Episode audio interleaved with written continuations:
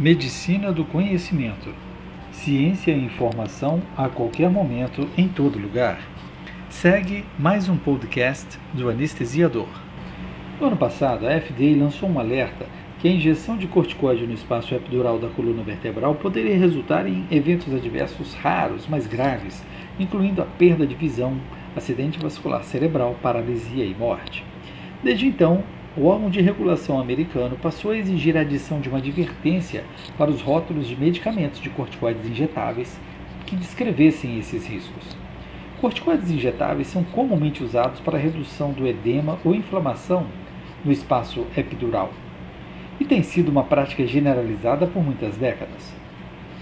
No entanto, a FDA ainda não aprovou os corticoides para tal uso.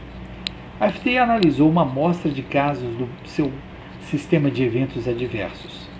Os dados descreveram a elaboração de relatórios, bem como os casos na literatura médica de eventos neurológicos graves associados com injeções de corticoides peridural. Eventos adversos graves incluíram morte, infarto da medula, paraplegia, tetraplegia, cegueira cortical, acidente vascular cerebral, convulsões, lesão do nervo e edema cerebral.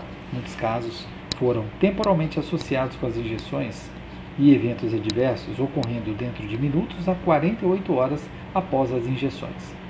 Em alguns casos, os diagnósticos dos eventos neurológicos foram confirmados através de ressonância magnética ou tomografia computadorizada. Muitos pacientes não se recuperaram a partir desses eventos relatados. Portanto, a FDA lançou informações adicionais para os profissionais da saúde desde então.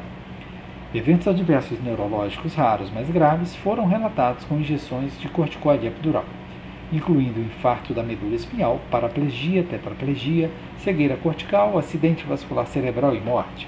Esses eventos neurológicos graves foram relatados com e sem o uso de fluoroscopia.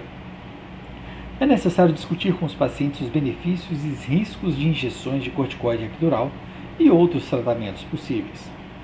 Também aconselhar os pacientes a procurar atendimento médico de emergência imediatamente se apresentar sintomas depois de receber uma injeção de corticoide epidural, como perda de visão, alterações visuais, formigamento em membros superiores ou inferiores, fraqueza ou dormência súbita na face, nos membros ou é, em ambos os lados, né, ou apenas um lado do corpo, tonturas, forte dor de cabeça ou convulsões e a FDA exigiu que os eventos adversos fossem relatados no seu programa FDA MedWatch.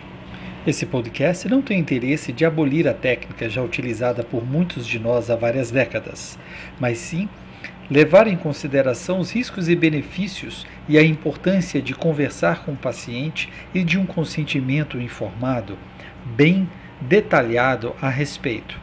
E que façamos sim em nossos pacientes, porque não devemos assumir riscos por indicação de outros colegas.